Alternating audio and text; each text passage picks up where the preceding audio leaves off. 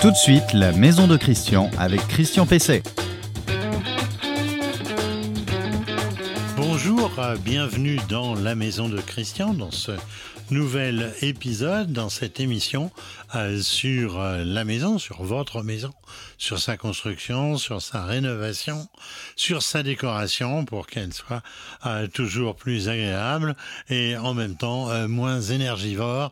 C'est tout à fait à l'ordre du jour.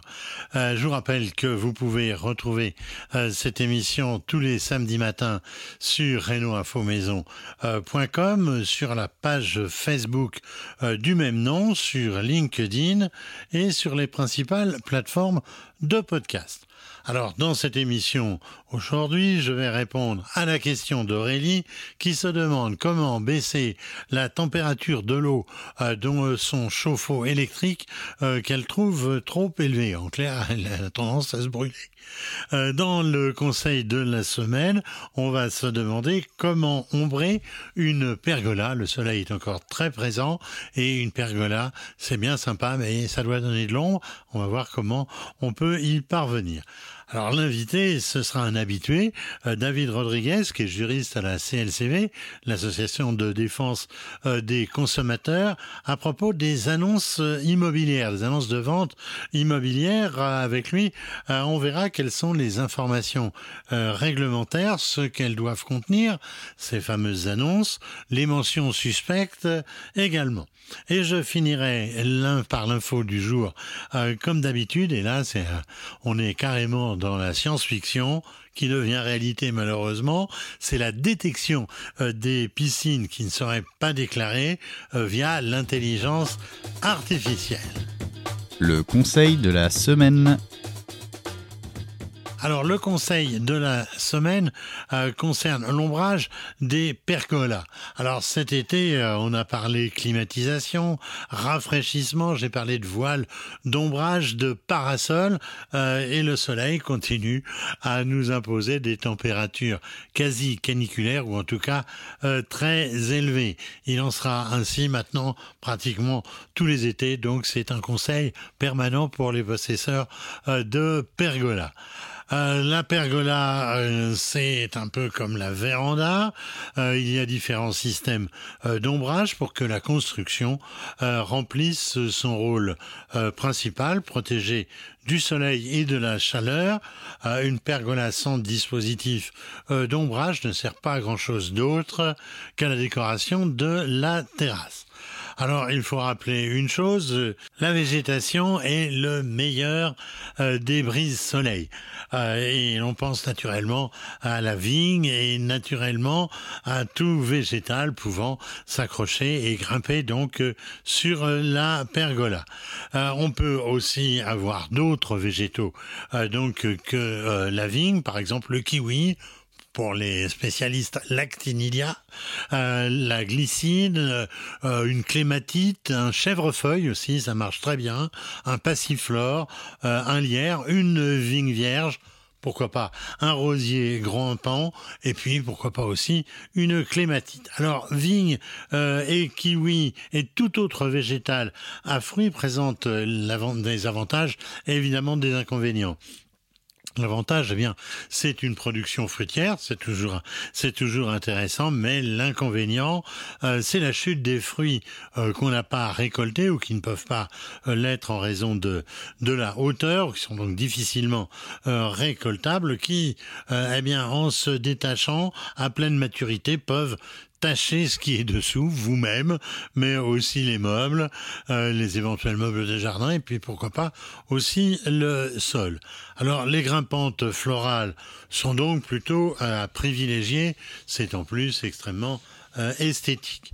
Euh, et puis, il y a tous les systèmes de store, évidemment, de la simple toile à cordon au store ban, euh, qui peut être implantée au-dessus, cette fois, de la véranda. Alors ces stores, ils peuvent être motorisés, bénéficier d'une automatisation euh, solaire, euh, c'est-à-dire que le store se déplie euh, quand il y a du soleil et il se replie quand il n'y en a plus. Alors attention, là, il faut faire installer ce type de d'équipement dans les régions où le soleil, les plages d'ensoleillement sont longues, s'il y a sans arrêt des alternances entre le soleil et l'ombre, évidemment, ça danse un peu la samba.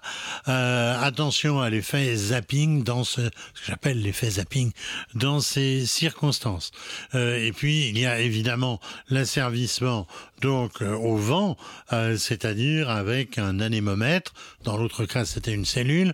Là, on a un, anémomètre qui donne l'ordre au, store de se replier quand il y a de trop forts coups de vent. Tout cela peut être évidemment commandé par une télécommande. ça peut même être connecté au dispositif à la box générale de la maison. On peut aussi installer une voile d'ombrage, j'en ai parlé dans une, dans une précédente émission. Je vous invite à aller la revoir. Votre question à Christian Pesset.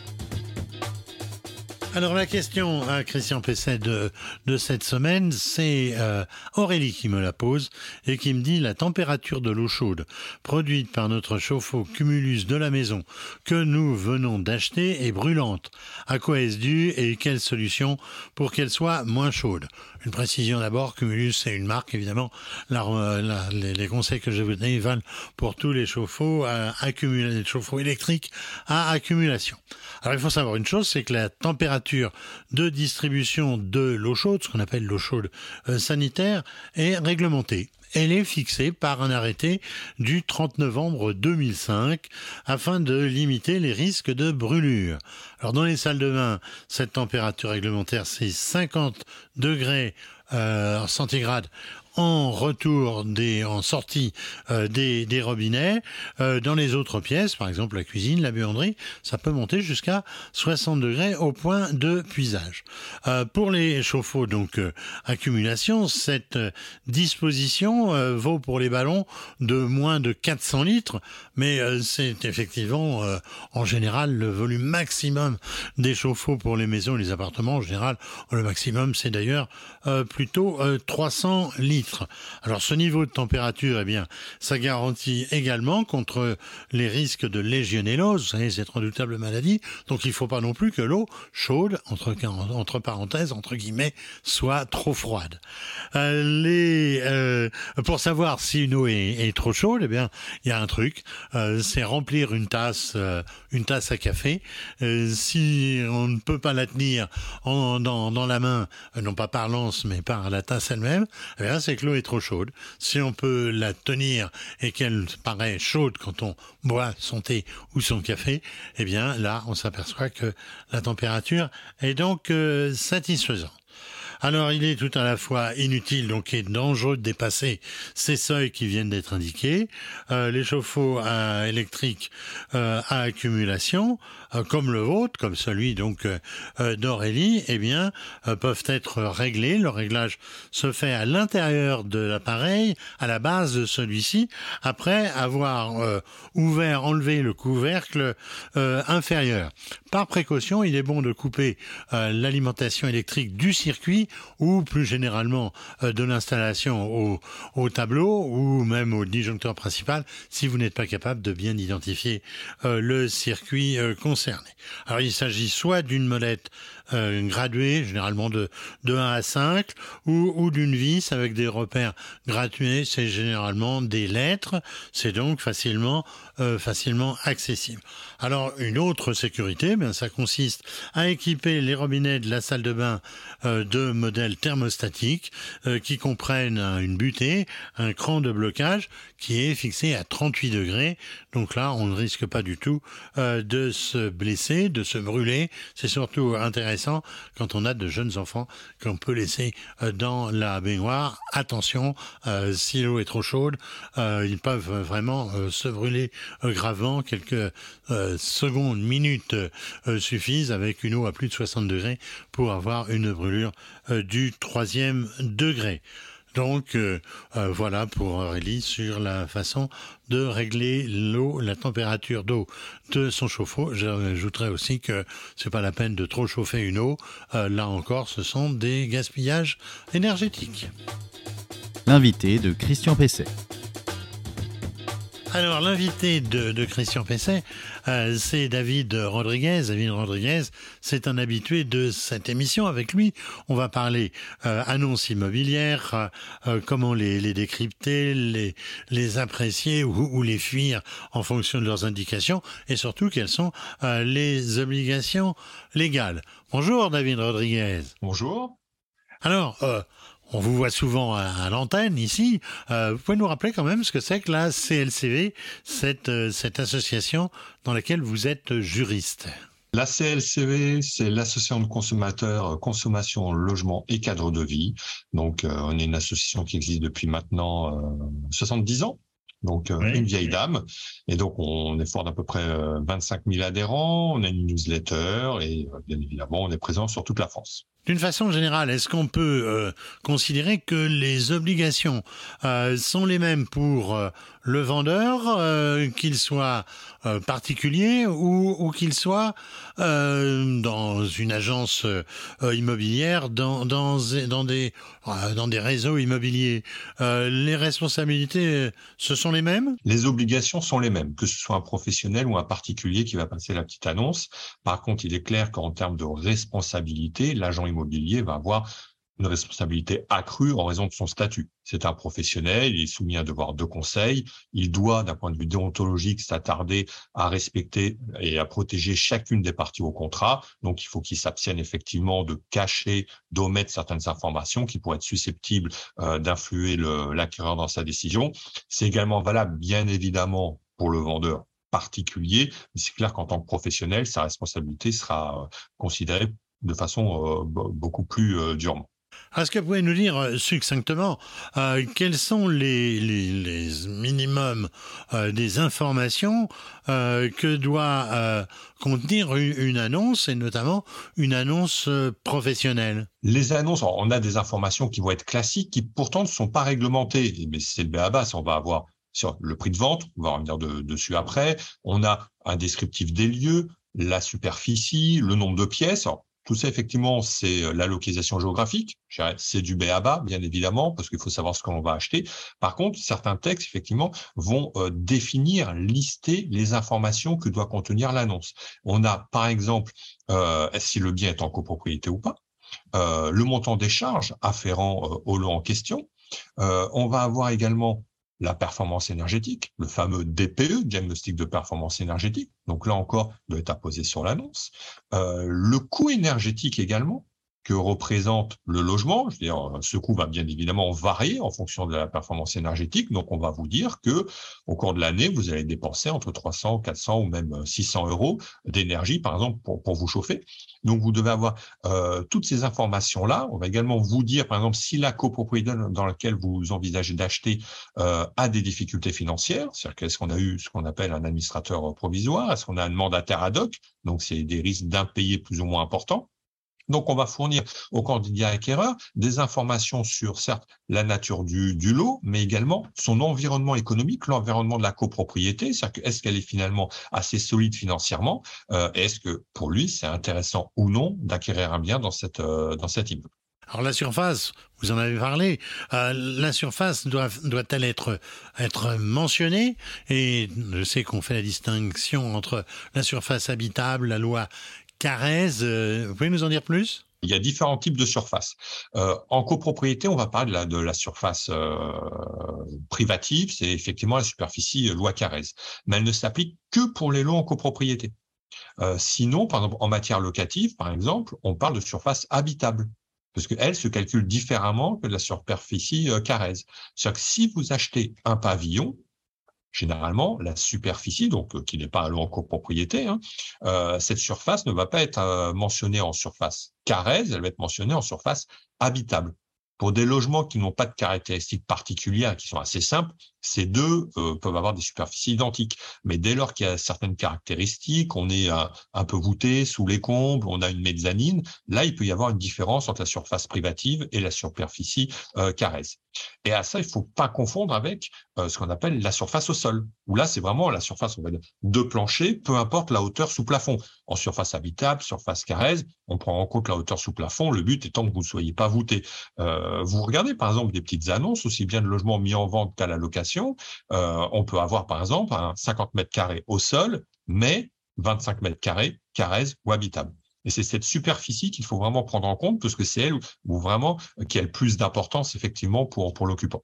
Est-ce que les, les honoraires de l'agence doivent être obligatoirement euh, indiqués, euh, honoraires qui sont payés par l'acheteur, par, euh, par le vendeur, et, et donc ces frais sont-ils toujours indiqués, les barèmes, le TTC, le hors-taxe vous pouvez nous informer là-dessus? L'agent immobilier a l'obligation de publier de toute façon ses honoraires. Donc il y a le barème qui doit être soit sur son site internet ou de toute façon affiché en vitrine.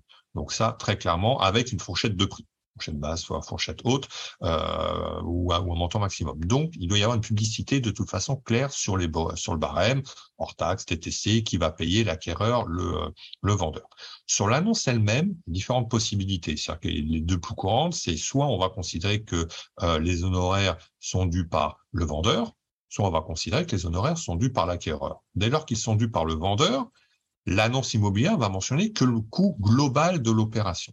Le risque dans ce cas-là, c'est qu'en fin de compte, les honoraires du professionnel soient induits directement intégrés dans, dans le prix de vente, ce qui va avoir une incidence fiscale. C'est-à-dire que l'acquéreur va payer bien évidemment des droits de mutation et il y a donc un risque qu'il paye des droits de mutation non pas sur la valeur uniquement du bien, mais également le montant des honoraires.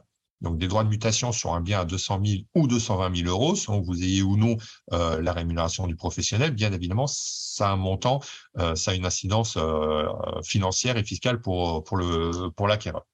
Après, sinon, vous avez le cas plus intéressant en termes de transparence, c'est lorsqu'on parle de d'honoraires qui sont à la charge de l'acquéreur, où là, la petite annonce va clairement mentionner le coût global de l'opération, certes, mais également le coût des honoraires qui va se rajouter, qui sera intégré de toute façon, mais qui permettent de déterminer euh, le prix du bien seul. C'est-à-dire que de, façon fiscale, au sujet de la fiscalité, il n'y aura pas d'incidence et qu'on ne paiera des impôts, des droits de mutation que sur la seule valeur du bien.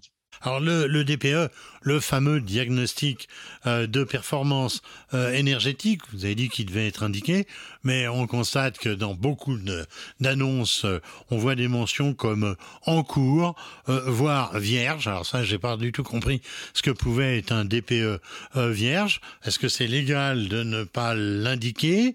Et aussi, qu'en est-il des, autres diagnostics? Quand doivent-ils être produits par l'agence euh, ou par le vendeur si c'est un particulier? Sur le DPE, diagnostic de performance énergétique, normalement, on peut plus avoir de DPE en cours. Ça, même, on ne peut pas en avoir, c'est-à-dire qu'il est en cours de réalisation. C'est-à-dire qu'au moment où on passe l'annonce, on ne peut pas fournir l'information au consommateur. Donc ça, c'est une pratique à bannir et à proscrire. La notion de DPE vierge, théoriquement, ce n'est plus possible depuis la réforme du diagnostic de performance énergétique qui a eu lieu en 2021 vu qu'elle a changé les méthodes de calcul, et donc maintenant on doit avoir systématiquement une étiquette. Sauf que certains diagnostics ont pu être réalisés sous l'empire de l'ancienne réglementation, et selon leur date de réalisation, ils vont être valables encore jusqu'à éventuellement 2023 ou 2024. Donc, ce qui explique pourquoi, pour d'anciens diagnostics de performance énergétique, on va voir, c'est le cas plutôt pour les logements anciens, on va avoir la mention DPE vierge, mais normalement, l'annonce doit préciser que ce, ce DPE a été réalisé sous l'empire de l'ancienne réglementation.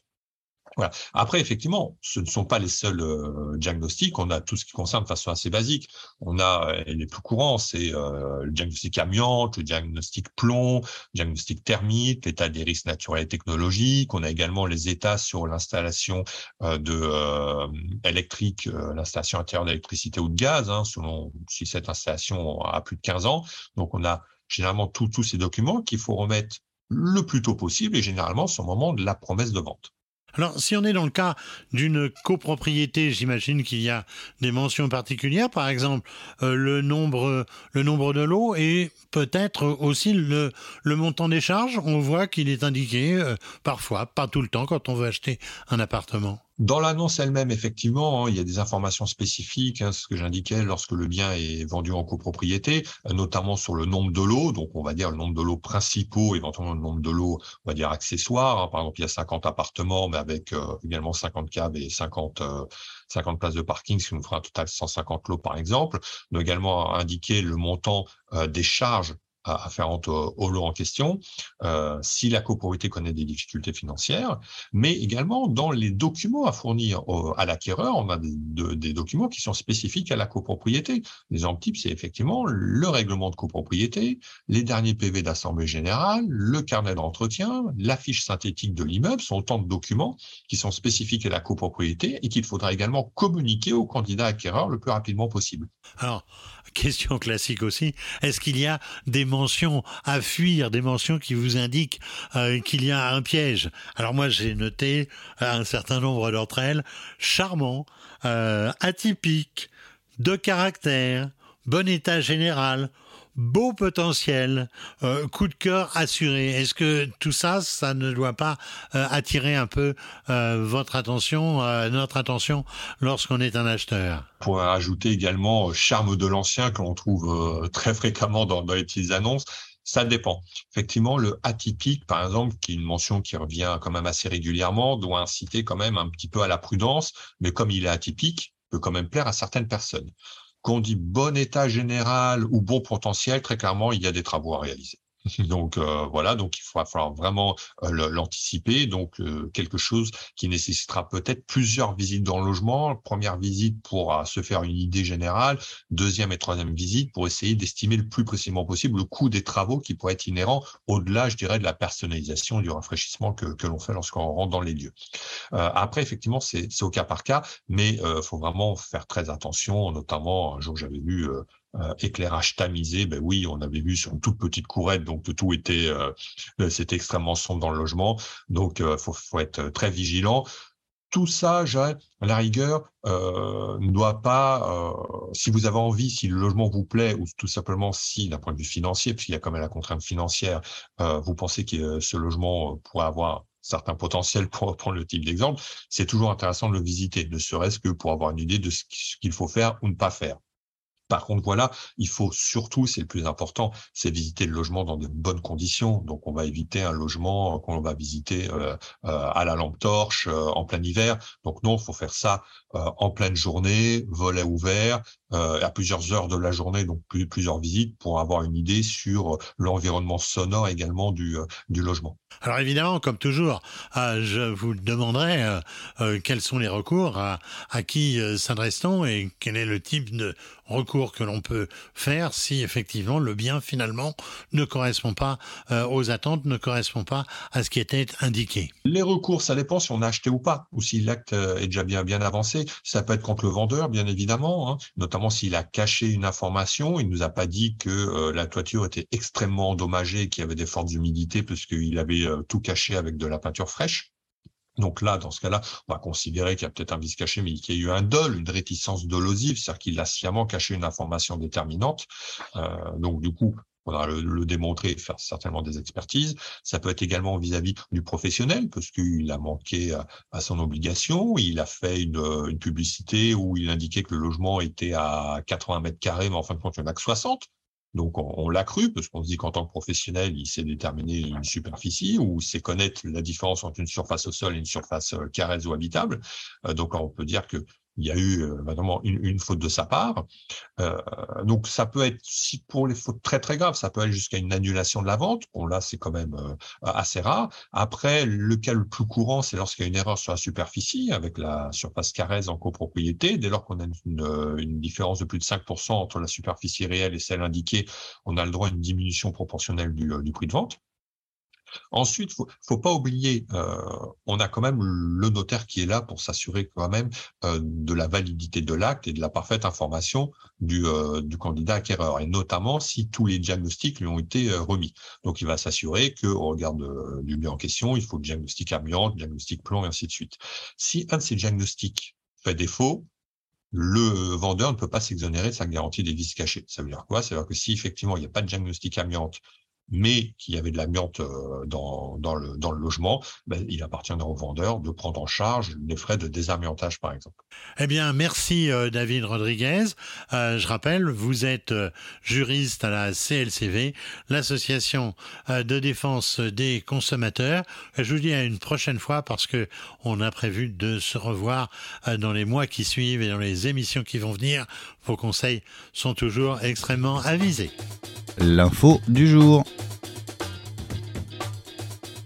L'info du jour, c'est une info un peu, un peu stupéfiante. C'est la détection des piscines euh, par la Direction générale euh, des finances euh, publiques. Alors, on le savait depuis l'an passé, la DGFIP, la Direction générale donc des finances publiques, avait engagé je cite, c'est elle qui l'indique, un dispositif de détection des piscines par intelligence artificielle pour traquer les bassins euh, non déclarés ou insuffisamment euh, taxés et qui sont soumis désormais à la taxe d'aménagement euh, compte tenu de la disparition programmée de la taxe d'habitation à laquelle ils étaient jusqu'à présent soumis. Alors il y a eu un test qui a été fait, donc ce test il a porté sur neuf départements et il s'est révélé très concluant par l'administration et pour l'administration puisque près de, tenez-vous bien, 20 000 piscines frauduleuses euh, fiscalement ont été détectés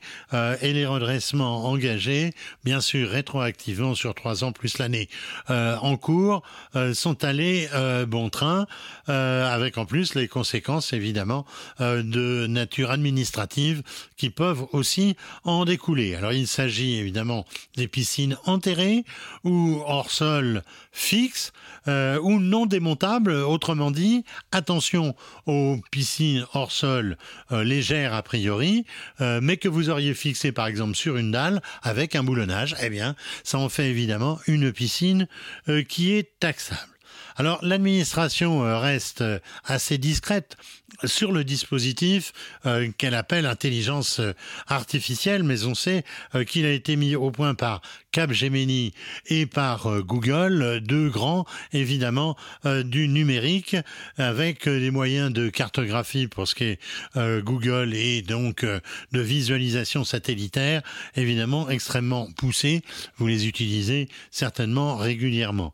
Alors on peut imaginer qu'un jour prochain, eh bien, des drones viendront à la pour compléter encore ce dispositif qui pourtant est évalué euh, positivement à 94%. Donc ça marche déjà pas mal, mais il y a évidemment des possibilités aussi euh, de recours. La direction générale euh, des finances ne cache pas son intention d'étendre le dispositif à la recherche d'autres formes de bâtis qui seraient soumis à, taxation, les extensions, les dépendances, euh, les grands abris de jardin, à plus de 5 mètres carrés ou encore même pire, plus de 20 mètres carrés, euh, un certain nombre donc de pergolas, vérandas, les terrasses euh, qui ne seraient pas déclarées et qui donc resteraient aujourd'hui non taxées. En 2021, la moisson fiscale a été bonne pour l'administration puisqu'on parle de quelques 10 millions d'euros qui ont été récoltés avec les redressements.